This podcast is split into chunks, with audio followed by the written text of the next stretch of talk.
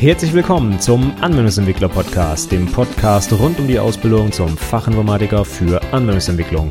In dieser Episode geht es um das Bewerbungsverfahren für eine Ausbildung zum Fachinformatiker für Anwendungsentwicklung. Viel Spaß!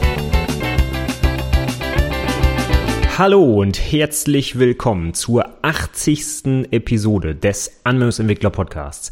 Mein Name ist Stefan Macke und heute mache ich mal was ganz Besonderes, denn diese Episode nehme ich parallel auch als Video auf. Ich habe zu dieser Podcast-Episode auch eine kleine Präsentation zusammengestellt und die kann man sich bei YouTube anschauen. Ein absolutes Novum für mich. Ich habe zwar vor kurzem, na, vor kurzem nicht, vor einiger Zeit schon meine ganze LaTeX-Einführung online gestellt bei YouTube mit über zehn Videos, aber eine Podcast-Episode mit so einer richtigen Präsentation habe ich bislang noch nicht aufgenommen. Also absolutes Novum für mich heute. Wenn du magst, schaust dir doch gerne mal an bei YouTube den Link zur Präsentation findest du in den Show Notes natürlich, wie immer unter anwendungsentwicklerpodcast.de slash 80, also 80 für die 80. Episode. Aber ich habe auf den Folien nichts versteckt, was ich nicht auch im Podcast hier erwähne.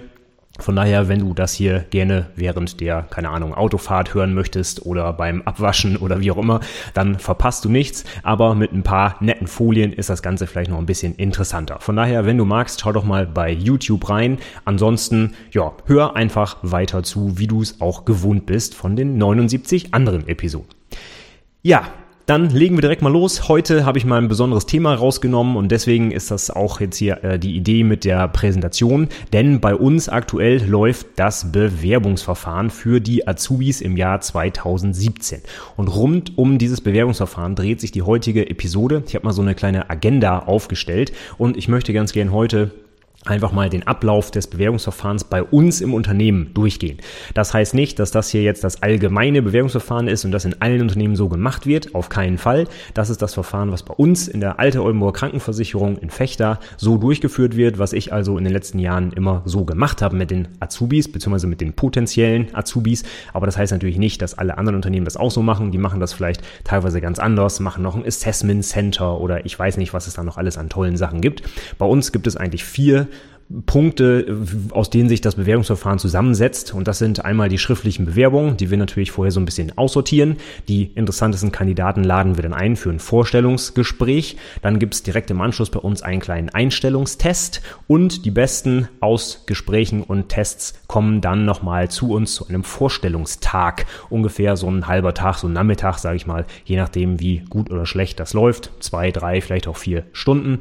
Und ja, das ist so das Verfahren, das wir seit ein paar Jahren jetzt anwenden und das würde ich ganz gern heute mal vorstellen. Vielleicht kannst du da ja auch was mitnehmen, wenn du dich vorbereitest oder wenn du sogar ein Kandidat bist, der sich bei uns im Unternehmen beworben hat, dann weißt du auf jeden Fall nach dieser Podcast-Episode bzw. nach diesem Video, wie das bei uns so abläuft und kannst dich vielleicht sogar ein bisschen darauf vorbereiten. Ist ja auch eine kleine Nettigkeit von mir für dich, wenn du dich bei uns vorstellst, dann ja, Nimm doch mal die Tipps, die dir noch ganz zum Ende kommen, dieser Episode dir vielleicht zu Herzen und dann machst du vielleicht noch einen etwas besseren Eindruck bei uns. Und das könnte vielleicht dazu führen, dass wir dann bald Kollegen sind. Wenn du dich nicht bei uns bewirbst, was auch völlig okay ist im kleinen Fechter, äh, wir arbeiten jetzt nicht so viele Informatiker oder angehende Informatiker, dann nimm das doch vielleicht mal ein bisschen als Anregung mit. Vielleicht hast du ja später mal eine Auswirkung auf den, ähm, auf den Prozess bei dir im Unternehmen. Vielleicht kannst du ja mitgestalten, vielleicht wirst du selber Ausbilder oder Einsteller oder wie auch immer. Und von daher vielleicht sind ja ein paar Sachen dabei für dich, die interessant sind. Und wenn du das alles nicht mitnehmen willst, ja, hör doch einfach mal zu, wie das bei uns so läuft. Vielleicht ist es ja einfach so auch interessant. Okay, dann lass uns doch direkt anfangen mit dem ersten Punkt, den schriftlichen Bewerbungen. Dazu habe ich schon mal eine ganze Podcast-Episode gemacht, die ich natürlich auch in den Show Notes verlinke also alle Tipps, die ich geben kann dazu, was du in die schriftliche Bewerbung schon reinpacken solltest, das findest du an anderer Stelle, das, an anderer Stelle, das gehen wir jetzt hier nicht nochmal im Detail durch. Das Auswerten der schriftlichen Bewerbung ist dann eher was, was wir bei uns im Unternehmen natürlich machen, wo du dann als Bewerber wenig Einfluss drauf hast, logischerweise, aber du kannst natürlich darauf einwirken, indem du eine vernünftige Bewerbung schreibst. Und alles, was ich dazu zu sagen habe, findest du als Link in den Show Notes, wie gesagt. Aber fangen wir doch an mit den schriftlichen Bewerbungen. Worauf achten wir da im Speziellen oder was machen wir, wenn wir den meistens recht großen Stapel der Bewerbungen dann aussortieren. Übrigens, so ganz nebenbei, großer Stapel. Wir persönlich sehen es ganz gern, wenn du dich per E-Mail bewirbst. So schriftliche Bewerbungen, ich bin ganz ehrlich, die scanne ich sowieso als erstes ein, damit ich sie digital hab, denn dieses ganze Papierzeug und das Hin- und Hergereiche und dann will noch jemand drüber gucken, der auch im Bewerbungsgespräch mit drin sitzt und dann muss ich das kopieren und ach, das ist alles ein Riesenaufwand. Also heutzutage meiner Meinung nach, es reicht völlig aus, sich per E-Mail zu bewerben. Die meisten Unternehmen, ist jetzt einfach meine persönliche Einschätzung, digitalisieren die Bewerbung sowieso. Aber davon mal abgesehen, wenn du dich jetzt beworben hast, worauf achten wir zum Beispiel bei uns im Unternehmen, wenn wir jetzt diese Bewerbung aussortieren? Das allererste, worauf wir natürlich schauen, ist es ganz wichtig, natürlich, wenn du dich für eine Ausbildung bewirbst, hast du ja wahrscheinlich in deinem Leben bislang, muss man ja ganz blöd so sagen, noch wenig erreicht, außer deinen Schulabschluss gemacht, was wahrscheinlich dann für einen Anwendungsentwickler sowas wie ein Abitur ist. Zumindest sind die, die häufigsten Bewerbungen, die wir bekommen, haben jedenfalls als Hintergrund ein äh, Abitur. Und äh, worauf wir dann achten, das sind nicht nur die Noten, sondern es geht auch um ein bisschen was anderes. Also man muss jetzt nicht überall 15 Punkte haben oder 13 oder 14, um dann genommen zu werden, sondern was uns erstmal äh, hauptsächlich interessiert ist, ist da irgendein Interesse, irgendeine Initiative, irgendein Engagement für den Beruf zu erkennen. So Jetzt einfach ein doofes Beispiel, aber wenn man zum Beispiel in Kunst und Religion seine Leistungskurse hatte und dann auch noch in einem Kindergarten ein Praktikum gemacht hat, dann fragen wir uns ganz häufig, warum will der oder diejenige denn jetzt eigentlich Anwendungsentwickler werden, weil das halt was völlig anderes ist. Und was uns ganz wichtig ist, ist, dass den Bewerbern irgendwie klar ist, was da auf sie zukommt. Das heißt, wenn man Anwendungsentwickler ist, dann sitzt man auch mal acht Stunden am Tag vorm PC und programmiert da vor sich hin. Und das ist dann vielleicht ein bisschen schwierig, wenn man vorher noch nie programmiert hat, sich das vorzustellen, wie das denn ist, wenn man wirklich hochkonzentriert lange Zeit an solchen Problemen sitzen muss. Und das ist für uns viel wichtiger. Also wir schauen nicht nur auf die Noten, sondern vielmehr darauf, ist da auch ein Verständnis da, was da auf die Leute zukommt oder ist auch ein Interesse, wurden da zum Beispiel schon Praktika gemacht in diesem Bereich und so weiter. Aber selbstverständlich sind die Noten auch wichtig. Wir wollen ja auch, dass die Azubis einen vernünftigen Abschluss machen und die Noten, wenn sie jetzt wirklich super schlecht sind, sind natürlich ein Indikator dafür, dass vielleicht in der Ausbildung auch jetzt nicht das beste Ergebnis erreicht wird. Und deswegen schauen wir natürlich auch auf die Noten. Es ist aber nicht allein ausschlaggebend. Das wollte ich eigentlich nur damit sagen. Die erste Note, die ich persönlich mir angucke, ist immer die Mathe-Note. Denn ich bin der Meinung, dass man schon irgendwie einen Zusammenhang herstellen kann zwischen Mathematik, diesem logischen Denken in der Mathematik und der Programmierung später. Denn in der Programmierung muss man halt auch Probleme lösen mit einer formalen Syntax, genau wie es in der Mathematik ist. Da kann man auch nicht anstatt Plus Minus schreiben und erwarten, dass alles richtig ist, sondern muss sich halt an gewisse Syntaxregeln halten. Und das ist bei der Programmierung auch so. Und vor allem muss man halt auch in der Mathematik komplexere Probleme lösen, die man nicht mal eben mit einer Zeile so ja, auflösen kann, sage ich mal, sondern muss sich auch intensiv mit einer Thematik beschäftigen und sich auch mehrere Minuten, teilweise vielleicht sogar Stunden, ja, in der Abi-Klausur zum Beispiel, mit einer gestellten, äh, mit einem gestellten Problem auseinandersetzen. Und das ist halt in der Programmierung natürlich auch sehr häufig so. Deswegen meiner Meinung nach ein guter Indikator für den Erfolg später bei der Programmierung ist die Mathe-Note. Was ähnliches in dem Bereich, also sowas wie Physik oder Chemie, ist ja auch sehr mathematisch. Das äh, würde ich dann auch durchgehen lassen. Drücke ich mal ein Auge zu. Ne? Man muss nicht immer nur Mathematik-LK haben. Man kann auch Physik-LK nehmen. Ne? Nee, aber sind wir mal ehrlich, also es ist eigentlich ganz egal, was für Fächer man vorher hatte. Man kann auch mit Religion und Sport, was ich gerade gesagt habe, kann man ein guter Anwendungsentwickler werden. Die Tendenz ist einfach nur da, wenn man irgendwie Interesse an Mathe, Physik, Chemie hat, dann ist das Interesse meist auch im Bereich Programmierung vorhanden vorhanden. Ja, das nächste, worauf ich dann auch gucke, das ist eigentlich unabdingbar heutzutage Englisch. Also man muss Englisch können, wenn man in irgendeinem Bereich der IT Fuß fassen will.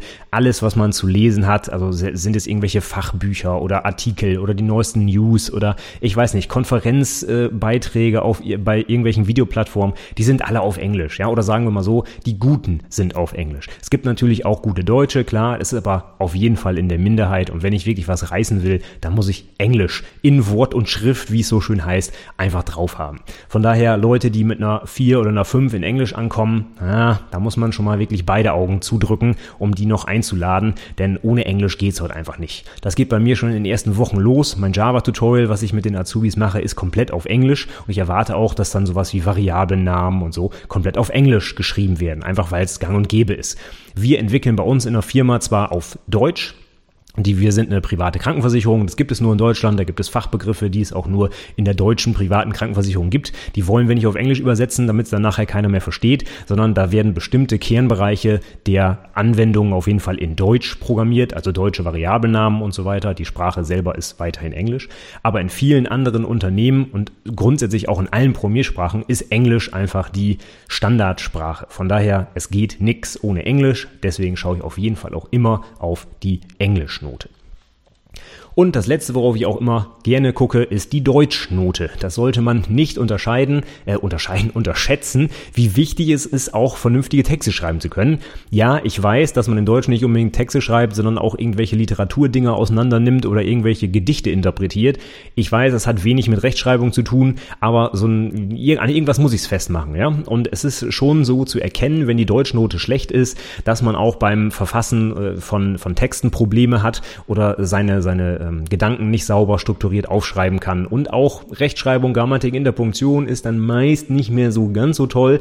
Deswegen, ich finde es schon wichtig heutzutage, dass auch eine gute Deutschnote da ist. Einfach deswegen, weil Entwickler, Softwareentwickler nicht den ganzen Tag nur Code produzieren, was ja sehr mathematisch ist, sondern es gibt ja auch einen ganzen Haufen an Aufgaben nebenher. Sowas wie Dokumentation schreiben oder mit den Kunden in Kontakt treten per Mail oder am besten noch per Anforderungsdefinition, ja. Da werden seitenweise irgendwelche Word-Dateien hin und her geschickt zum Beispiel. Und die müssen dann natürlich auch vernünftig aussehen.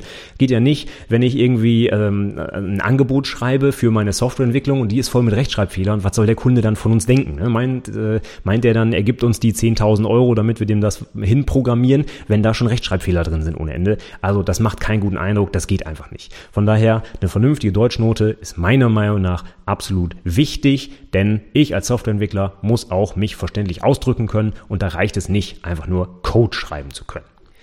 Gut, das soll es jetzt aber auch gewesen sein zu den Zeugnisnoten. Natürlich gibt es auch viele andere spannende Fächer noch.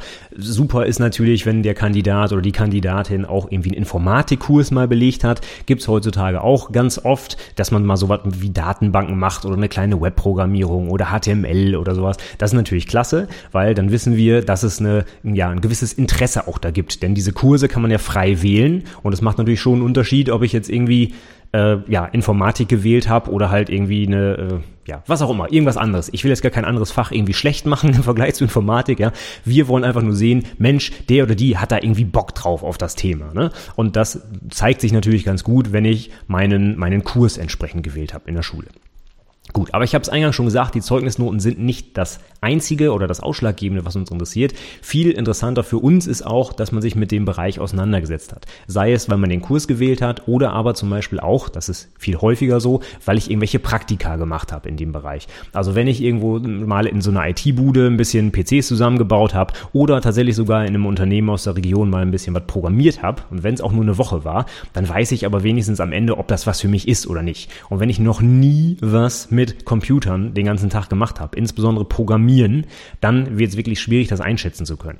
Und ich äh, merke immer wieder, wie wenig die Leute sich wirklich damit auseinandersetzen. Also wir haben ganz häufig Bewerbungen, wo dann drin steht, ja, ich schraube schon seit meiner Jugend PCs zusammen, deswegen will ich jetzt Programmierer werden. Das hat herzlich wenig miteinander zu tun, muss ich ehrlich sagen. Denn PCs schrauben, das ist ein ganz anderer Ausbildungsberuf. Das sind nämlich die Fachinformatiker für Systemintegration. Ich will die jetzt auch nicht runtermachen, das ist einfach nur ein anderer Aufgabenbereich. Ne? Die kümmern sich halt vielleicht auch noch nicht mal um die Hardware, da gibt es eigentlich noch einen anderen Beruf für, den IT-Systemelektroniker zum Beispiel, wenn es dann um Verkabelung und Strom und äh, Telefonleitungen und so geht. Aber die FISIs zum Beispiel, Systemintegration, die machen halt eher den Support, die bauen Sachen auf und administrieren und so weiter. Und die Anwendungsentwickler, die programmieren. Das hat mit der Hardware eigentlich so gut wie gar nichts zu tun. Es gibt natürlich bestimmte Sachen, die auch jeder Anwendungsentwickler können muss, wie zum Beispiel mal einen PC zusammenschrauben. Das ist für mich so ein bisschen Grundwissen, aber das ist nicht Kerninhalt der Ausbildung zum Anwendungsentwickler. Da sieht es eher so aus, dass ich tatsächlich stundenlang am PC sitze und vor mich hin programmiere, um eine Aufgabe zu lösen. Und das muss ich halt irgendwie mach, äh, machen wollen oder machen mögen. Ja, sonst wird es sehr, sehr schwierig später. Und das kann ich ganz gut äh, einschätzen, glaube ich, wenn ich mal so eine Woche oder zwei Wochen Praktikum gemacht habe und mal den Leuten über die Schulter geschaut hat. Hab, ist das was für mich? Den ganzen Tag am PC sitzen und vor mich hin programmieren. Ich sage jetzt nicht, dass dieses alte Klischee erfüllt wird, dass ich nicht aus dem Keller rauskomme, wenn ich Anwendungsentwickler bin. Das auf keinen Fall. Ich muss natürlich auch in Meetings, ich muss mich mit Kunden auseinandersetzen, ich muss äh, Dokumentation schreiben, äh, mit meinen Kollegen zusammenarbeiten, Pair Programming. Es gibt so viele Sachen, die natürlich auch auf Interaktion basieren und ich sitze nicht als Anwendungsentwickler den ganzen Tag immer acht Stunden am PC und mache nichts anderes. So ist es nicht. Aber meine Hauptbeschäftigung ist natürlich der Umgang mit der Programmiersprache, das Programmieren. Und das ja, kann man schwer sich vorstellen, ob das das Richtige für einen ist, wenn man das noch nie gemacht hat. Von daher sehen wir es immer sehr, sehr gerne, wenn jemand schon mal Praktika in dem Bereich gemacht hat, weil wir dann einfach wissen, aha, der hat sich oder die hat sich damit auseinandergesetzt und weiß, was auf sie zukommt. Okay, so viel zu den schriftlichen Bewerbungen. Wenn wir jetzt diesen Stapel ausgewertet haben, dann haben wir immer meist so eine Handvoll an Kandidaten, die wir dann einladen. Das kostet ja auch immer Zeit. Ne? Wir sitzen meistens mit drei oder vier Leuten im Bewerbungsgespräch.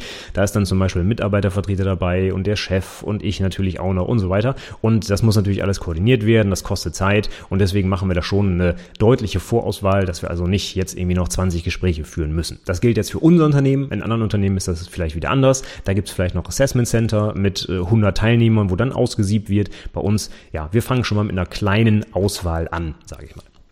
Und dann sind wir auch direkt beim Thema, nämlich beim Vorstellungsgespräch. Also wie läuft das jetzt bei uns im Unternehmen ab? Wir machen das eigentlich so, dass wir so circa 30 Minuten Gespräch machen und das ist eigentlich eher so ein lockeres Kennenlerngespräch.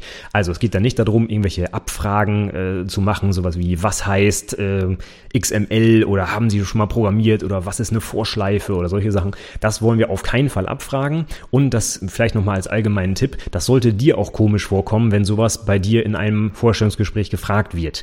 Denn es geht nicht darum, dass du zeigen sollst, was du alles schon kannst und dass du schon programmieren kannst vor allem, sondern du sollst ausgebildet werden. Also wenn dein Unternehmen dich bis auf die ja, ich weiß es nicht, also ganz, ganz tief runter irgendwelche technischen Sachen abfragt und erwartet, dass du das weißt, dann würde ich mir dreimal überlegen, ob du da eine Ausbildung anfängst. Denn du sollst ausgebildet werden, das Unternehmen soll dir zeigen, wie man etwas macht und wenn sie von dir erwarten, dass du schon programmieren kannst, dann deutet das vielleicht darauf hin, dass du da nur als, ich sag mal, billige Arbeitskraft ausgenutzt werden wirst. Und das ist vielleicht nicht in deinem Sinne.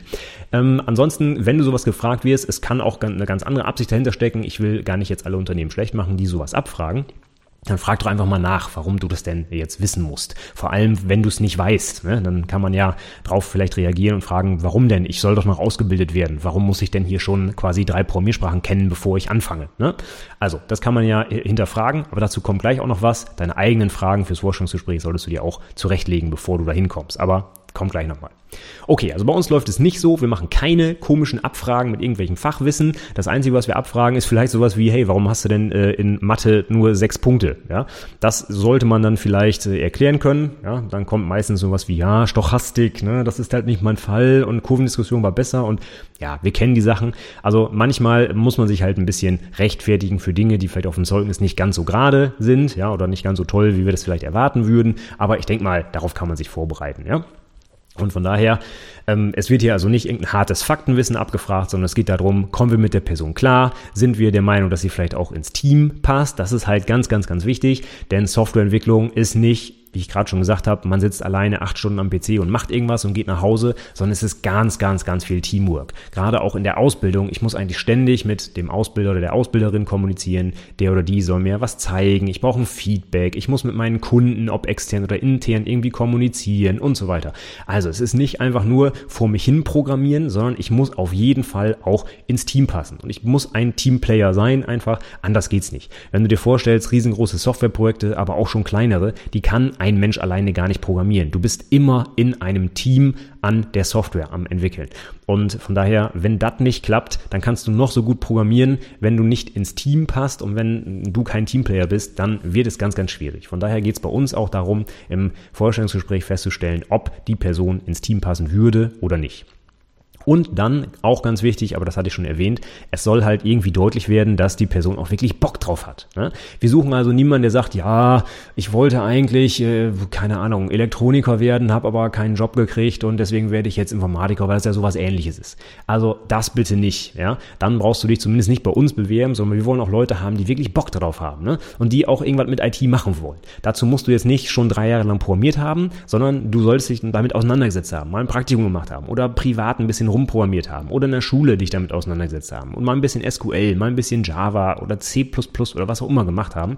Einfach nur, weil du da Bock drauf hast. Ne? Solche Leute wollen wir natürlich haben, die einfach Lust an diesem Job haben, denn bei der Informatik insgesamt geht es ganz häufig auch um Eigeninitiative. Ja? Du kannst eigentlich sehr selten davon ausgehen, dass dir irgendwelche Schulungen quasi aufgedrückt werden und hier ist noch eine Weiterbildung und hier tun wir dir noch was Gutes, sondern du bist auch selber in der Pflicht und zwar, das sage ich ganz offen, dein Leben lang dich einfach vorzubilden, weil es so viele Neuerungen gibt in der Informatik, gerade auch bei den Programmiersprachen. Es gibt so viele verschiedene Programmiersprachen und so viele neue Konzepte, die da immer wieder reinkommen. Du musst eigentlich, wie man immer so schön sagt, leben äh, lebenslang lernen.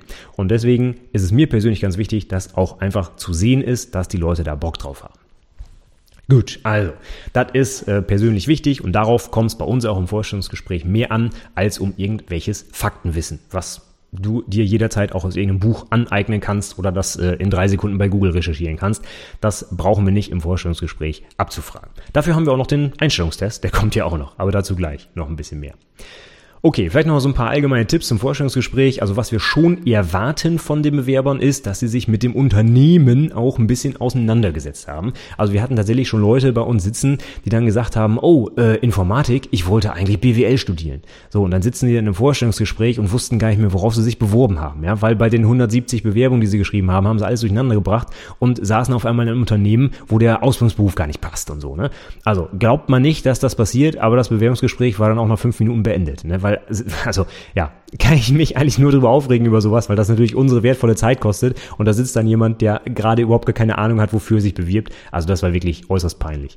Und wir wollen natürlich dann auch dass die Leute nicht einfach nur Programmierer werden wollen, sondern die sollen natürlich auch Programmierer bei uns im Unternehmen werden, ja. Und damit sollte man sich vielleicht ein bisschen auseinandersetzen mit diesem Unternehmen, wenn man sich denn da bewirbt. Also, was machen die denn überhaupt? Was ist denn das Geschäftsfeld? Ja, also wenn wir zum Beispiel als alter Oldenburger jemanden einstellen und er denkt, wir sind eine Krankenkasse, zum Beispiel, dann, äh, mm, ja, dann werde ich schon immer ganz komisch. Denn wir sind keine Krankenkasse, wir sind eine Krankenversicherung zum Beispiel. Da sollte man sich vielleicht grob mal mit den Unterschieden auseinandersetzen, wenn man sich schon in so einem Unternehmen bewirbt. Und das ist jetzt auch nichts Elitäres, so, hu, wir sind eine Krankenversicherung, das muss man doch wissen. Nein, das würde sicherlich bei, keine Ahnung, bei Coca-Cola oder sonst wo genauso sein, ja. Da würden die sich auch äh, seltsam vorkommen, wenn da jemand sitzt, der überhaupt nicht weiß, was das Unternehmen herstellt, zum Beispiel. Also, damit musst du dich auseinandersetzen. Und das ist egal, egal, um welches Unternehmen es geht, du musst dich über das Unternehmen informieren. Also mindestens mal, was machen die denn? Was sind die Produkte? Was, äh, wie groß ist das Unternehmen? Wie lange gibt's da schon? Und so weiter. Ja, was sind vielleicht noch die Standorte oder so? Damit kann man sich auseinandersetzen und das findet man in drei Sekunden bei Google, wenn man sich mal ein bisschen anstrengt, oder? Die meisten Unternehmen hoffentlich, bei denen du dich bewirbst, wenn sie schon im Informatikbereich ähm, ausbilden, werden wohl eine Website haben, wo du das alles schön nachlesen kannst. Das erwarten wir tatsächlich. Also so ein, zwei, drei kleine Abfragen, so nach dem Motto, haben Sie sich denn auch über das Unternehmen informiert? Darauf könnte man sich schon vorbereiten, denn das wird ganz sicherlich gefragt. Ja, aber auch so ein paar andere Themen sind natürlich interessant. Wir wollen ja nicht nur vom Bewerber was wissen, sondern der Bewerber soll auch was über uns erfahren. Und da sind natürlich auch insbesondere solche Sachen wie die Ausbildungsvergütung interessant. Was verdienen die Leute denn bei uns? Ja, was gibt's denn für Sozialleistungen? Wie ist denn das Betriebsumfeld? Was gibt's denn für Feiern oder Ausflüge? Oder wie ist der Zusammenhalt? Wie sind die Arbeitszeiten? Was ist überhaupt so der, der tägliche Job? Wie sieht der aus? Wann fange ich an? Was mache ich den ganzen Tag? Mit wem arbeite ich zusammen? Das sind natürlich wichtige Informationen für den Bewerber auf jeden Fall. Und so ein Vorstellungsgespräch ist ja keine Einbahnstraße, wo wir den Bewerber ausquetschen und alles wissen wollen und dann sagen ja oder nein, sondern der Bewerber muss sich auch entscheiden. Der Bewerber hat vielleicht auch zwei, drei Zusagen von irgendwelchen Unternehmen man muss jetzt überlegen, welches Unternehmen ist denn das Richtige. Und wenn er dann wenig über unser Unternehmen weiß und glaubt, dass irgendwas so ist oder auch nicht, dann kann natürlich auch die, Informat äh, die, die Entscheidung zu unseren Ungunsten ausfallen. Deswegen werden wir natürlich alles dran tun, auch dem Bewerber ein gutes Bild davon zu vermitteln, wie es denn ist, bei uns zu arbeiten. Und da sind natürlich zum Beispiel auch die monetären Sachen ganz wichtig. Und da können wir zum Beispiel in der Krankenversicherung, glaube ich, mit Fug und Recht behaupten, dass wir ganz gut bezahlen. Denn wir sind, ähm, das, es gibt immer einmal im Jahr so eine schöne Liste, die letzte Mal Mal habe ich die irgendwo bei spiegel.de gesehen, äh, welche Ausbildungsvergütungen so die höchsten sind. Und die Versicherungsbranche ist eigentlich seit Jahren immer auf den ersten Plätzen. Also 1, 2, 3. Ich glaube, davor ist jetzt im letzten Jahr war sowas wie Binnenschiffer, die waren noch ein bisschen höher, aber Versicherung ist auf jeden Fall immer unter den ersten Plätzen. Und die Zahlen auf jeden Fall immer gut. Ich kann jetzt keine konkreten Zahlen sagen, denn das wird sich sowieso im nächsten Jahr wieder ändern, wenn der Tarifvertrag wieder angepasst wird und so weiter. Von daher äh, sage ich jetzt keine Zahl, aber das kannst du mit, wie ich gerade schon sagte, drei Sekunden Google-Suche rausfinden, was man in der Versicherung so als Azubi verdient. Das gilt natürlich auch für jeden anderen Job, ganz klar. Das ist jetzt nicht ein Alleinstellungsmerkmal für die Versicherungsbranche.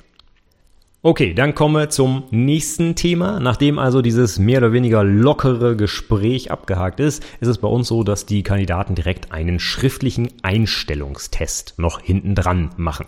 Und das ist jetzt quasi der Punkt, wo wir als Unternehmen so ein bisschen die Grundkenntnisse in bestimmten Sachen abfragen. Und das ist jetzt für uns nicht absolut ausschlaggebend, das sagen wir immer gleich dazu. Also wenn man jetzt einen schlechten Test macht in unserem Fall, dann kann es trotzdem sein, dass man eingestellt wird, einfach weil das persönliche Bild ein ganz anderes ist. Ja? Also wir legen immer ganz viel Wert auch darauf, dass man halt ins Team passt und das gilt eigentlich auch später im Beruf oder wenn man neue Leute einstellt, die schon fertig sind. Ähm, man kann eigentlich nicht Leute einstellen nach dem, was sie können, sondern nach dem, was sie lernen können. Das ist eigentlich meine persönliche Meinung. Also nur weil ich jetzt zum Beispiel ein super Java-Programmierer bin, wenn ich mich jetzt auf einen einen Job im Bereich C++ bewerbe, dann bringe ich ja nichts an Vorkenntnissen mit. Aber ich kann natürlich, wenn ich Java gelernt habe, sicherlich auch C++ lernen. Von daher kann ich nicht immer sagen, oh, die Programmiersprache ist nicht die richtige, deswegen stellen wir die nicht ein, sondern ich muss immer gucken, was hat er denn wohl für, für ein Potenzial? Also kann er oder sie das denn lernen oder nicht? Und genau darum geht es auch bei unserem Einstellungstest. Also es sind ein paar allgemeine Bereiche da, die wir auch gleich durchgehen. Und äh, da legen wir sicherlich auch einen Wert drauf, dass die vernünftig sind und dass die nicht total unterirdisch sind. Aber andersherum, wenn wir jetzt entscheiden müssen zwischen jemandem, der uns gut gefallen hat, aber einen schlechten Test hat, oder jemandem, der uns nicht so gut gefallen hat, aber einen perfekten Test hat, dann würden wir uns wahrscheinlich immer für den Teamplayer, auf Deutsch gesagt, entscheiden, weil es einfach so wichtig ist, dass man im Team gut zusammen zusammenarbeiten kann. Denn wenn ich mit der Person nicht klarkomme, aber die nächsten drei Jahre täglich ihm oder ihr irgendwas erklären muss, dann wird das sehr, sehr schwierig. Und das wird sicherlich auch kein guter Lernerfolg am Ende. Also, wenn man jetzt noch nicht perfekt in Mathe und Englisch ist, dann kann man das sicher alles lernen. Das sind Skills, die man sich aneignen kann, ja. Aber Kommunikation und nettes Auftreten und solche Sachen, das kann man sicher auch lernen, ist aber wahrscheinlich eher schwieriger, weil es mehr mit der Persönlichkeit des Menschen zusammenhängt, als diese, diese Fakten, die man sich einfach aneignen kann, indem man sie auswendig lernt zum Beispiel, ne? Also von daher, der Einstellungstest ist äh, sicherlich so, so ja, eine, eine Information für uns, um so einen gewissen Stand abzufragen, aber es ist nicht das alleinige Entscheidungskriterium, um jemanden einzustellen oder nicht. Bei uns ist es so, dass das äh, der, schriftliche Test ungefähr anderthalb Stunden dauert, beziehungsweise wir geben 90 Minuten als Zeitvorgabe vor. Ja, das ist es. Und danach sollte man dann auch fertig sein. Und wir haben die Erfahrung gemacht, dass es auch einigermaßen passt. Also von daher, man braucht jetzt auch nicht länger. Gut, was fragen wir in diesem Einstellungstest ab? Bei uns gibt es eigentlich vier große Bereiche. Der erste ist die klassische Mathematik. Da haben wir so ein paar einfache, jedenfalls meiner Meinung nach einfache Matheaufgaben. Ja, das ist, hat jetzt nichts mit Kurvendiskussionen oder sonst was zu tun, aber es geht so ein bisschen um Bereiche, die man hoffentlich mal in der Schule gelernt hat. Ne? Also sowas Einfaches wie ein Dreisatz ist auch mal dabei, aber es ist auch ein bisschen was aus der Stochastik dabei. Ähm, warum? Stochastik, Wahrscheinlichkeitsrechnung, ja, das braucht man in dem einen oder anderen Bereich der Informatik schon mal. Deswegen habe ich da auch noch so kleine Aufgaben reingenommen. Aber das ist jetzt nicht super wildes. Wir stellen auch einen Taschenrechner, wenn man da nicht alles im Kopf rechnen kann und so weiter. Also darauf kommt es bei uns nicht an, denn man kann auch bei der Programmierung später natürlich alle Hilfsmittel nutzen. Ich muss sowas nicht auswendig kennen. Ne? Von daher, wir stellen diese Sachen zur Verfügung. Und das ist jetzt eben auch nichts, wofür man drei Jahre irgendwie Leistungskurs gehabt haben muss. Das sind ganz normale Sachen, die man, sage ich mal, mit üblicher Oberstufenmathematik, ja, dann, dann, wenn man das in der Schule hatte, dann kann man sicherlich auch diese Aufgaben lösen. Nächste große Bereich ist dann Englisch.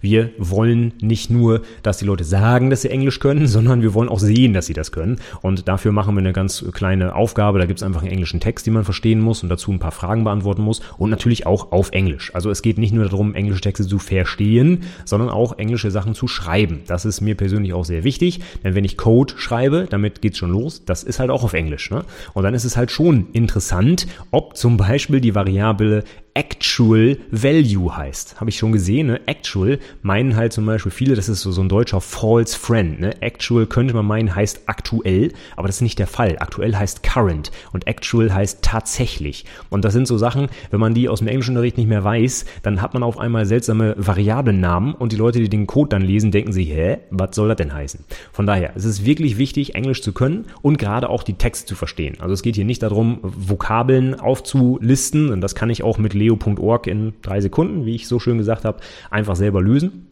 Aber es geht darum, dass ich eben auch den Text verstehen kann. Das ist viel, viel häufiger der Fall, dass ich irgendwelche Sachen lesen muss, einfach weil ich zum Beispiel die Dokumentation meiner Programmiersprache, die es nur auf Englisch gibt, einfach äh, lesen und verstehen muss für mein konkretes Problem. Das ist mir also sehr wichtig. Deswegen haben wir auf jeden Fall einen englischen Fachtext in dem Test, den man verstehen muss und dazu halt eben Antworten schreiben muss. Ja, und dann gibt's auch noch so einen Bereich, das ist der dritte große Bereich, das ist einfach so allgemeines IT-Wissen. Da geht es jetzt weniger darum, wie ich schon gesagt habe, irgendwelche fachlichen Vorkenntnisse abzufragen, sondern es geht mehr darum, hat sich der, der oder die überhaupt mit der Thematik mal auseinandergesetzt. Also so ganz allgemeine Sachen, wie zum Beispiel, welche Betriebssysteme gibt's denn so? Ne? Oder was heißt überhaupt HTTP? Ne? Das sind so Sachen, die man irgendwie 7000 Mal am Tag benutzt, die man im Browser immer sieht. Und wenn ich mich jetzt mit der IT so ein bisschen beschäftige, weil mich das einfach interessiert, dann würde ich einfach erwarten, dass ich sowas auch weiß. Wenn ich mich null damit auseinandersetze, dann ja, weiß ich es wahrscheinlich nicht. Aber wir suchen ja Leute, die sich auch einfach mit der Thematik auseinandersetzen, weil sie da Bock drauf haben. Und das ist meine persönliche Meinung sieht man daran, wenn man so ein paar allgemeine Sachen einfach abfragt. Ich sage einfach mal so ein bisschen Grundwissen im Bereich IT, ne, dass man auch wissen könnte, ohne dass man jetzt zum Beispiel ein Informatik-LK hatte oder sonst irgendwas. Ne? Also darum geht's hauptsächlich. Und dann der vierte große Bereich ist tatsächlich ein Bereich zum Thema Programmierung. Da sind also auch wirklich ein oder zwei, glaube ich, kleine Programmieraufgaben drin. Aber es geht, wie gesagt, nicht darum, diese Aufgaben hundertprozentig lösen zu können, weil man schon programmieren kann. Das ist nicht unser Ziel.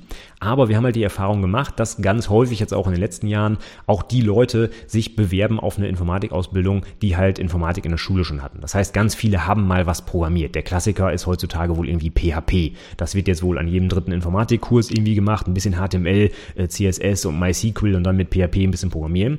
So, damit die auch ein bisschen was zeigen können, ob sie was verstanden haben oder nicht, gibt es auch ein, zwei kleine Programmieraufgaben. Aber wenn jemand die nicht lösen kann, wird es auch nicht negativ ausgelegt. Also es ist nett, wenn man das mal gemacht hat, aus den genannten Gründen, die ich jetzt schon dreimal erklärt habe, aber es ist keine Voraussetzung, um eine Ausbildung zu beginnen. Jedenfalls nicht bei uns im Unternehmen.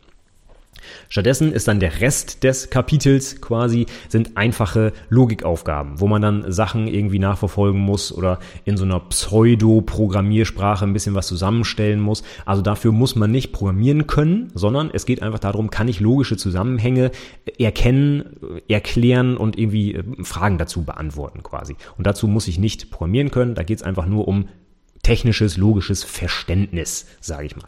Und ich sage mal ganz explizit dazu, also die besten Azubis, die wir ausgebildet haben, oder eine der besten Auszubildenden, die wir hatten, hat vor der Ausbildung bei uns noch nie eine Zeile Code programmiert. Und entsprechend war auch der Programmiereinstellungstest nicht so richtig toll. Aber das macht überhaupt nichts. Deswegen nur nochmal, also der Test ist, ist nur ein, ein, ein, äh, ja, ein, ein kleines Kriterium für die Bewertung, aber er ist nicht ausschlaggebend. Und äh, wenn wir die Person nicht eingestellt hätten, weil sie einen schlechten Test hatte, ich glaube, dann hätten wir uns einen richtigen Bock geschossen. Und von daher, äh, man sollte nicht zu viel Wert auf solche Tests legen. Im Nachhinein stellt sich immer raus, der persönliche Eindruck, der ist viel, viel wichtiger als irgendein, ja, geschriebener Test. Jedenfalls meiner Meinung nach. Okay, wenn dann der Test durch ist, dann geht es für uns wieder in die Auswertung. Also nach den ganzen Vorstellungsgesprächen und Tests setzen wir uns dann mal zusammen und überlegen, welche Personen denn wohl in Frage kämen für uns. Und die werden dann meistens nochmal eingeladen. Also sagen wir meist so zwei bis drei Leute, die kommen nochmal zu uns zu einem sogenannten Vorstellungstag. Und da geht's jetzt darum, dass das Unternehmen, also wir und der Bewerber oder die Bewerberin sich nochmal etwas intensiver kennenlernen. Denn nach so einer halben Stunde im Gespräch, was ja wirklich eine völlig gekünstelte Situation ist, ne? also wir sitzen da mit vier Leuten und dann der oder die Bewerberin auf der Gegenseite und alle sind, oder wir wahrscheinlich nicht mehr so aufgeregt, ne? aber doch, ab und zu ist es auch ganz spannend, dann die Leute da zu sehen. Aber die Bewerber sind natürlich wahrscheinlich unter äh, super krassem Stress und oh, äh, da hängt ja auch wirklich was von ab und da muss man sich vom besten, von der besten Seite zeigen und so weiter. Das ist alles sehr gekünstelt. Es sagt schon viel aus, glaube ich. Also wir haben schon gute Bauchentscheidungen aus so einem einem Vorstellungsgespräch abgeleitet. Aber um nochmal wirklich die Leute ein bisschen intensiver kennenzulernen, machen wir auf jeden Fall nochmal so einen Vorstellungstag. Und das ist bei uns dann meist so ein Nachmittag, so zwei, drei, vier Stunden, wo die Person nochmal zu uns kommt Und da geht es dann hauptsächlich darum, die Person nochmal kennenzulernen. Die Person soll auch das Unternehmen nochmal kennenlernen und vor allem wollen wir gucken, ob wir gut zusammenarbeiten können. Das ist eigentlich das Wichtigste, was am Ende dieses Tages rauskommen muss. Denn mir persönlich als Ausbilder ist halt auch ganz wichtig, dass bei drei Jahren Ausbildung, dass ich mit der Person eigentlich gut zusammenarbeiten kann, weil bei uns ist es zum Beispiel so, dass wir auch zusammen im Büro sitzen ne? und äh, drei Jahre lang, ja gut, im letzten Jahr vielleicht nicht mehr, weil dann die nächsten Azubi schon nachrücken bei uns, aber äh, da muss man sich auch irgendwie, wie soll man sagen, man muss irgendwie ein bisschen miteinander klarkommen. Ne? Und das das kriegt man eigentlich nur raus, wenn man sich mal ein bisschen intensiver mit der Person auseinandersetzt. Und das erkläre ich jetzt, wie wir das machen. Also Vorstellungstag läuft bei uns so ab, dass man so am, am, Nachmittag meist zu uns ins Unternehmen kommt und das Erste, was wir dann meistens machen, ist mal einmal durchs Gebäude laufen. Das heißt, einfach mal stumpf das Unternehmen kennenlernen. Wie sieht unsere Cafeteria aus, beziehungsweise unsere Kantine und wie sehen die Büros aus, wie sehen die Kollegen aus vor allem, ja, dass man die auch mal kennenlernt. Bei uns in der IT zum Beispiel haben wir über 20 Leute und dass die äh, Kollegen, die Kollegen, dass die Bewerber sich mal so einen Eindruck machen können, wer arbeitet denn da so? Ne? Sind mir die sympathisch oder nicht? Das ist ganz, ganz wichtig, ja. Denn äh, wenn ich mit den Leuten einfach nicht klarkomme oder wenn die mir auf den ersten Blick unsympathisch sind, ja, das ist ganz schwierig, dann da drei Jahre vernünftig mit gutem Lernerfolg zu arbeiten. Deswegen, wir sind da ganz offen. Wir laufen mal durch die Büros, lernen die Kollegen mal kennen. Jeder kann mal einmal Hallo sagen, kurz erklären, was er denn so macht oder sie bei uns. Ja, und dann gehen wir noch ein bisschen weiter. Wir gucken uns mal ein paar interessante Räume an, wie zum Beispiel den Serverraum.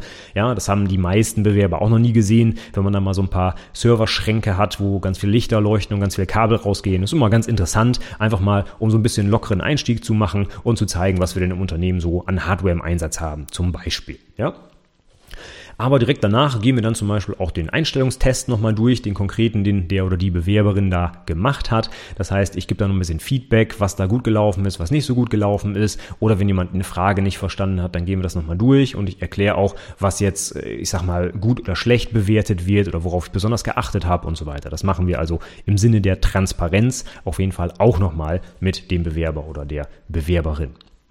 Und wenn wir dann damit fertig sind, das ist dann, ich sage jetzt einfach mal grob eine Stunde, dann sind wir eigentlich mit dem ganzen Kram durch, dann geht's eigentlich ans Eingemachte, dann setzen wir uns an den PC und programmieren. Denn bei uns muss man ja halt programmieren, Anwendungsentwickler ja, ist anderes Wort für Programmierer im Prinzip oder Softwareentwickler. Von daher, das ist eigentlich das, was wir den ganzen Tag lang machen oder zumindest recht häufig. Und Dabei ist mir ganz wichtig, dass ich der Person vernünftig erklären kann, was sie machen soll oder vernünftig Fragen ähm, beantworten kann und so weiter und auch sehe, ob da was ankommt oder nicht. Also Kommunikation, darum geht's im Prinzip. Ne? Können wir gut zusammenarbeiten. Und deswegen machen wir das auch gemeinsam und ich sag's jetzt zum siebten Mal, wir setzen nicht voraus, dass irgendwer programmieren kann, wir, oder beziehungsweise, ja doch, ich werde dieser Person das Programmieren ja beibringen. Genau, darum geht's ja. Ne? Und genau so eine Situation wollen wir eigentlich an diesem Vorstellungstag mal so ein bisschen nachspielen und gucken, ob das läuft. Das heißt, wir machen so eine Art Lehrveranstaltung draus. Wir sitzen gemeinsam am PC, haben ein paar kleine, in unserem Fall Java-Aufgaben. Und äh, das ist nichts super kompliziertes, sondern es gibt so ein paar äh, allgemeine mathematische Probleme, die man sich mal angucken kann, die jeder noch aus der Schule kennen sollte normalerweise. Also überhaupt nichts Wildes. Und wenn das nicht bekannt bekannt ist, erkläre ich das auch alles nochmal. Also darum geht es überhaupt nicht, sondern es geht darum, dass wir dann gemeinsam ja, Programmieren lernen quasi. Das heißt, ich erkläre dann so ein paar Grundlagen, wie man das umsetzen würde und dann gucke ich zum Beispiel drauf, ob die Person das dann umsetzt, ne, ob sie dann zum Beispiel auch verstanden hat, wo die Klammer hin muss oder wenn ich eine Tastenkombination sage, dass sie die dann auch anwendet und nicht einfach nur sagt, ja, ja, ja, ja, ja und das dann aber nicht anwendet zum Beispiel. Ne? Das ist mir ganz wichtig, denn es soll ja auch was bei rüberkommen. Und ich will dann auch insbesondere ganz häufig sehen, wie die Person mit Problemen umgeht. Es geht beim Programmieren einfach weniger darum, Code hinzuschreiben, sondern es geht darum, wie man Probleme überhaupt löst. Ich sage immer, wenn man das Problem nicht auf dem Blatt Papier lösen kann, dann kann man es einem Computer auch nicht beibringen. Und das ist mir ganz wichtig, das herauszufinden. Und das funktioniert. Also wenn ich eine Aufgabenstellung erkläre und die Person kann mir dann nicht in eigenen Worten erklären, wie sie das Problem lösen würde, dann ist es auch hoffnungslos, das dem Computer beizubringen. Wenn man selber nicht die Schritte im Kopf formulieren kann, wie soll man sie dann aufschreiben? Also das geht einfach nicht. Und darum geht's. Das heißt, es geht immer so ein bisschen hin und her. Äh, wir lösen dann gemeinsam das Problem. Einige können halt schon programmieren, andere nicht. Da muss ich dann halt ein bisschen mehr erklären. Bei den anderen vielleicht eher weniger. Und äh, so kann man aber am Ende des Tages dann vielleicht sagen, ob der oder diejenige da ein Verständnis hat, ob ähm, die Sachen, die ich gesagt habe, angenommen wurden, ob es eine nette Kommunikation war oder ob immer abgeblockt wurde oder ja, also man merkt einfach, wenn man zwei, drei Stunden zusammen gearbeitet hat, merkt man einfach, ob die Chemie stimmt, ich sage jetzt einfach mal so ganz platt, oder nicht. Und darum geht's eigentlich hauptsächlich, weil wir halt auch lange zusammenarbeiten müssen und auch intensiv. Ja, eine Ausbildung zum Anwendungsentwickler, da sitzt man wirklich häufig auch zusammen, guckt sich den Code an und erklärt Vor- und Nachteile und überlegt, wie man es anders machen kann und hin und her. Gerade wenn man in, äh, sag ich mal, etwas moderneren, moderneren Unternehmen, zum Beispiel im Pair-Programming arbeitet, da sitzt man stundenlang mit einer anderen Person am Computer und geht Sachen durch und das muss einfach super funktionieren. Und deswegen machen wir das auch. Und bislang hat uns diese, dieser Vorstellungstag ähm, ja noch nie getrügt. Also die Leute, die wir bislang eingestellt haben, das hat eigentlich immer super gepasst, einfach weil wir halt schon ein paar Stunden zusammen gearbeitet haben und das besser einschätzen konnten, wie es denn wohl in Zukunft laufen wird als wenn man einfach nur so eine halbe Stunde Vorstellungsgespräch und einen schriftlichen Test hat. Das ist einfach, das reicht mir persönlich auch nicht. Deswegen haben wir das auch eingeführt mit diesem Vorstellungstag. Ja, und ein letzter Teil, der auch bei dem Vorstellungstag mir persönlich auch immer ganz wichtig ist, ist, dass die Bewerber dann auch mit unseren aktuellen Azubis nochmal reden können. Denn dabei kommt vielleicht noch die eine oder andere Frage hoch, die man dem späteren Ausbilder vielleicht nicht unbedingt stellen würde. Ja, so ich habe keine Ahnung, über was da geredet wird. Ich gehe da immer raus. Ne? Ich schmeiß dann den oder die Bewerber in das Zimmer mit unseren Azubis, mach die Tür zu und gehe mal kurz einen Kaffee holen und dann dürfen die mal schnacken. Und dann können auch natürlich Fragen gestellt werden, so wie ist denn der Ausbilder oder wie ist denn das Betriebsklima oder ich weiß es nicht, reicht das Geld aus oder ne, was man da halt so fragen kann. Ne? Will ich auch gar nicht unbedingt wissen, worum es da geht, interessiert mich auch gar nicht, sondern es geht darum, dass man sich mal mit Gleichgesinnten, nämlich mit den anderen Azubis, die halt eben die Sache schon durchgemacht haben, die dann auf den Bewerber zukommt, dass man sich mit denen mal austauschen kann und auch mal offen Fragen stellen kann. Denn meistens sind die Azubis natürlich so im gleichen Alter, ein, zwei Jahre älter vielleicht, und mit denen kann man natürlich nochmal ganz anders reden, als wenn man jetzt hier mit so einem Ausbilder, äh, so wie mit mir zum Beispiel, der jetzt schon oh, boah, über 30 ist, ne, da ist das vielleicht schon ein bisschen weiter auseinander, sag ich mal, von der Denkweise her auch oder vom Alter einfach. Und ich glaube, dann kann man sich mit Azubis noch ein bisschen offener auseinandersetzen und kriegt nochmal ein Feedback, ob es das richtige Unternehmen ist oder nicht. Denn am Ende dieses Vorstellungstages soll für beide Seiten ja wirklich feststehen, ist das Unternehmen was, beziehungsweise ist der Bewerber was oder nicht. Das ist eigentlich das Wichtigste. Und wenn man da jetzt hinterm Berg hält und äh, einfach nur versucht, den Azubi auszuquetschen und dann am Ende sagt ja oder nein und der Azubi ist sich eigentlich völlig unsicher, das ist nicht, das ist nicht fair. Denn es geht hier um eine Zusammenarbeit, die wenn man nicht verkürzt, drei Jahre dauert. Und das ist eine ganz schön lange Zeit und es ist auch eine wichtige Entscheidung fürs Leben. Und ich finde, da kann man sich mal ruhig zwei, drei Stunden Zeit nehmen, um sich auch mit der Person auseinanderzusetzen. Deswegen machen wir das auch so. Deswegen werden alle diese Sachen ähm, besprochen und durchgegangen, die ich jetzt heute halt hier erzählt habe. Und bislang war es auch immer für alle Seiten eigentlich sehr, sehr positiv, muss ich sagen. Okay, dann kommen wir jetzt zum letzten Teil der heutigen Episode und zwar so ein paar konkreten Tipps, wie du dich jetzt auf dieses Verfahren vorbereiten kannst, falls du dich sogar bei uns bewirbst oder falls du dich auch bei einem anderen Unternehmen bewirbst. Einige Tipps sind ganz sicherlich auch allgemein für den Beruf zu verstehen und nicht speziell für unser Unternehmen. Fangen wir ganz vorne an. Informier dich über das, was du da eigentlich lernen willst. Informier dich über deinen Beruf. Zum Beispiel, was sind übliche Aufgaben oder was ist der Tagesablauf? Was macht man überhaupt als Anwendungsentwickler? Ja, und da gibt es ganz tolle Ressourcen im Internet. Ja, da kannst du dich beim, was weiß ich, beim Arbeitsamt oder sonst wo informieren. Oder du guckst einfach mal auf meine eigene Website unter Fachinformatiker-Anwendungsentwicklung.net. Da findest du die ganzen Ressourcen natürlich auch in, in, äh, insbesondere diesen Podcast, den du dir gerade anhörst oder anschaust und auch ganz viele Informationen natürlich zur Abschlussprüfung und welche Themen drankommen und so weiter. Dass man sich also mal ein Bild davon schafft, worum geht's überhaupt in dem Ausbildungsberuf. Also wenn du das nicht weißt und du sitzt im Vorstellungsgespräch, ja, das kann eigentlich nur nach hinten losgehen. Also guck dir das an, das ist dein Job. Denn du willst diesen Job ja machen, die nächsten Jahre. Also setz dich hin und informier dich darüber. Ja, nächster Punkt ist, du könntest dich auch informieren über den Ablauf der Ausbildung überhaupt. Ja, also wenn du jetzt Anwendungsentwickler bist oder werden möchtest, wie läuft denn das ab? Gehst du zur Berufsschule? Zu welcher Berufsschule denn? Ist das äh, äh, zweimal die Woche oder ist das Blockunterricht oder wie auch immer? Wie lange dauert überhaupt die Ausbildung? Ja? Also ich weiß nicht, wie viele Leute schon bei uns im Forschungsgespräch saßen und nicht wussten, wie lange die Ausbildung dauert. Also das, das geht gar nicht. Wenn man sowas lernen will, das ist doch eine Entscheidung fürs, ja, fürs Leben eigentlich. Und da muss man sich mit auseinandersetzen. Also hol dir alle Informationen zum Beruf, die du kriegen kannst. Und wenn nicht, also wenn du das nicht kriegen kannst oder für das konkrete Unternehmen du das nicht rauskriegst, was ja durchaus sein kann, dann schreibst du das auf deine Liste der Fragen. Aber da kommen wir gleich noch zu. Dann mach dir unbedingt vorher klar, am besten vor dem Vorstellungsgespräch, warum du diesen Job überhaupt ergreifen willst. Ja, was ist eigentlich deine deine Intention? Warum möchtest du das machen? Hast du, woran hast du besonders Spaß? Oder warum glaubst du, dass das das Richtige für dich ist? Weil du schon Praktiker gemacht hast, weil dein Vater auch Softwareentwickler ist oder deine Mutter oder ich, keine Ahnung, was du für eine Begründung hast, aber einfach so nach dem Motto, ja, ich habe mich beworben auf, auf Bankkaufmann und Versicherung und Informatiker, weil das sind so Modejobs oder ich glaube, da verdient man ganz gut Geld. So, das reicht nicht. Ja, wir wollen schon sehen, Mensch, die Person hat auch Bock da drauf. Und das ist nicht einfach nur irgendein Job, sondern die weiß, wo, was auf sie zukommt und äh, was man da so den ganzen Tag macht. Also, die persönliche Motivation, die sollte dir schon selbst klar sein. Ich, ich hoffe, das ist sie, ja. Aber man kann auch ruhig vorher mal üben, wie man die denn rüberbringt. Also du könntest mal versuchen, zum Beispiel deinem Vater, deiner Mutter, wem auch immer, zu erklären, warum du gerne Anwendungsentwickler werden möchtest. Ich glaube, das ist eine gute Vorbereitung auf so ein Vorstellungsgespräch. Ja, dann kannst du dich selbstverständlich über das, Inform äh, über das Unternehmen, bei dem du dich bewirbst, informieren. Auch dafür gibt es das Internet, habe ich schon gesagt. Die haben alle Websites und wenn nicht, es gibt, ich weiß nicht, Facebook, Seiten, Xing, Google, du kannst alles Mögliche nutzen, um dich über das um dich über das Inf äh, Unternehmen zu informieren. Mein Gott, jetzt habe ich's. So. Und das erwarte ich einfach auch, ja. Also wenn du da in einem Forschungsgespräch sitzt und die Leute fragen dich, ja, was machen wir denn hier überhaupt? Ne, und du kannst darauf keine Antwort geben. Oder du sagst, ja, ich glaube, das war, hm. also das kommt überhaupt gar nicht gut an. Die Leute wollen nicht nur, dass du dich da bewirbst und dass das Unternehmen eins von 100 ist, sondern du sollst dich damit auseinandersetzen. Es muss ein Interesse erkennbar sein, ja. Wenn da so jemand sitzt, der null Ahnung hat, was da eigentlich gerade äh, im Unternehmen abgeht oder worum es da geht in diesem Unternehmen, wie, wie soll ich mir das vorstellen, dass die drei Jahre laufen?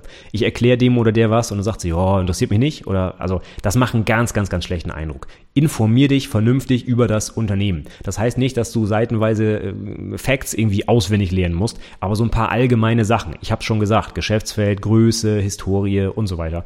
Die kann man sich aneignen. Das ist nicht zu viel verlangt dafür, dass man vielleicht einen dreijährigen Ausbildungsvertrag bekommt dafür. Ja.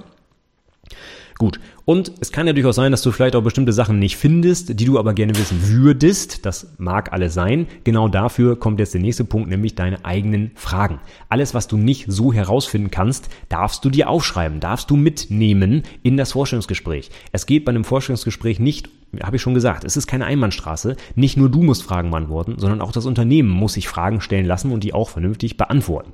Also, schreib dir alles auf, was du wissen willst. Sei es sowas wie, wie viel verdiene ich hier? Das ist eine völlig legitime Frage, ja. Viele Auszubildende, die zum Beispiel jetzt gerade bei Mama und Papa zu Hause ausziehen und eine Ausbildung machen, die müssen wissen, was monatlich ankommt, weil sie sich sonst keine Wohnung zum Beispiel leisten können, ja, oder kein Auto oder wie auch immer. Also, das ist eine völlig legitime Frage. Geh nicht da rein und sag, oh, ist mir egal und nachher kriegst du einen Ausbildungsvertrag mit 200 250 Euro im Monat. Das reicht hinten und vorne nicht. Also, wenn das nicht klar ist, wenn du es nicht auf der Website oder im Tarifvertrag oder sonst wo findest, dann frag nach, was du da verdienst. Außerdem, was ist mit Arbeitszeiten? In der IT nicht zu unterschätzen. Musst du auch am Wochenende arbeiten oder irgendwie Bereitschaftsdienst in der Nacht oder ich habe keine Ahnung. Das sind absolut wichtige Fragen, die du vielleicht stellen solltest. Und nicht zuletzt auch ganz wichtig in der IT, sowas wie Fortbildung. Wirst du auch nach der Ausbildung irgendwie noch weitergebildet? Bezahlen die irgendwelche Kurse oder was auch immer? Oder bist du auf dich allein gestellt und programmierst bis an dein Lebensende in einer Programmiersprache weiter?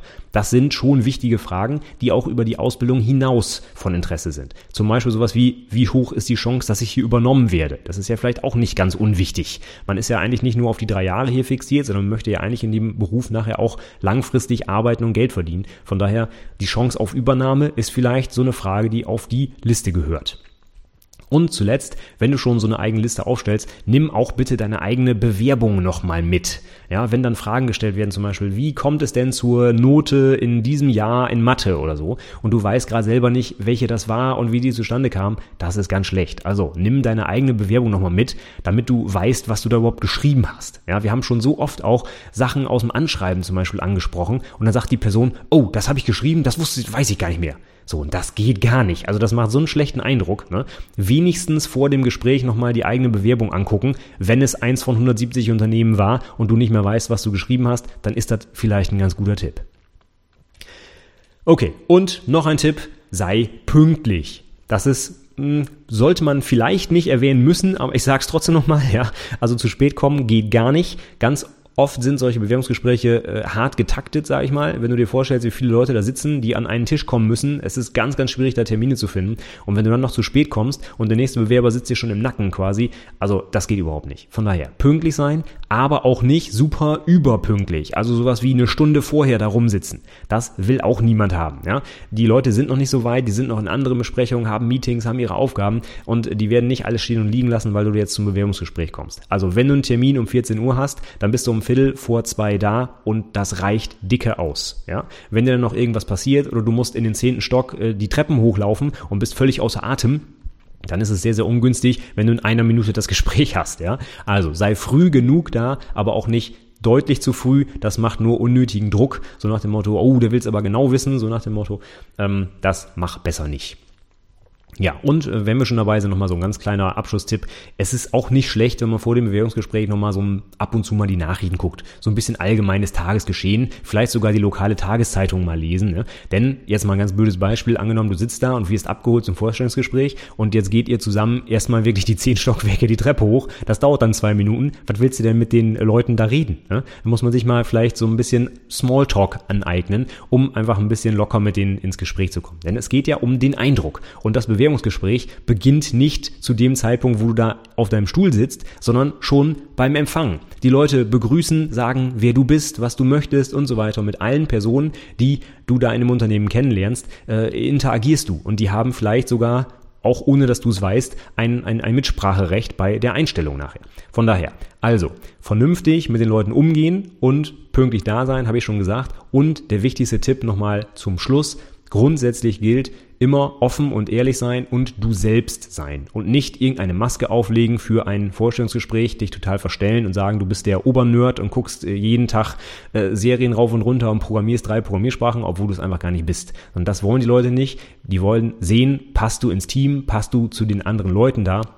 Und das bringt überhaupt nichts, wenn du dich verstellst. Denn du kannst diese, dieses Verstellen nicht drei Jahre lang durchhalten. Das ist äh, völlig unmöglich und das wird sicherlich nicht dazu führen, dass du eine, eine gute Ausbildung machst und einen äh, erfüllten Job in dem Unternehmen machst. Von daher lass es sein, sei wie du bist. Entweder du passt oder nicht, dann ähm, ja, man, man kann nicht allen Leuten gefallen, das ist einfach so, aber einen Job zu bekommen äh, mit, mit einer ähm, ja, mit einem falschen Eindruck, den man hinterlassen hat, das ist absolut nicht zielführend, kann ich definitiv nicht empfehlen. So, das wäre es jetzt aber auch von mir für heute. Ich gucke mal auf die Uhr und stelle fest, oh, ich habe ja meine 30-Minuten-Marke, die ich sonst immer einpeile, hoffnungslos überzogen, aber macht nichts. Ich glaube, für alle potenziellen Bewerber, die wir in Zukunft noch haben, ist das hier eine nette Episode, die ich jetzt auch mal weiterempfehle, damit die Leute auch einen vernünftigen Eindruck bei uns hinterlassen. Und ich glaube, der ein oder andere Tipp ist auch für andere Unternehmen absolut hilfreich, wenn du dich da bewirbst. Deswegen, ja, Gar nicht so schlimm, dass es heute ein bisschen länger geworden ist, waren aber auch, glaube ich, viele interessante Sachen dabei. Ich hoffe, für dich war auch ein bisschen was dabei. Wenn was dabei war oder wenn irgendwas völlige Grütze war, das ich hier erzählt habe, dann gib mir doch einfach gerne ein Feedback. Die Shownotes zu dieser Episode findest du wie immer unter anwendungsentwicklerpodcast.de slash 80, also 80 die Ziffern, für die heutige 80. Episode. Und da findest du natürlich auch ein Kontaktformular, kannst einen Kommentar hinterlassen und so weiter und so fort. Ich freue mich über jegliches Feedback. So, damit bin ich jetzt für heute durch. Ich sage vielen, vielen Dank fürs Zuhören oder Zuschauen heute ja zum ersten Mal und sage bis zum nächsten Mal. Tschüss.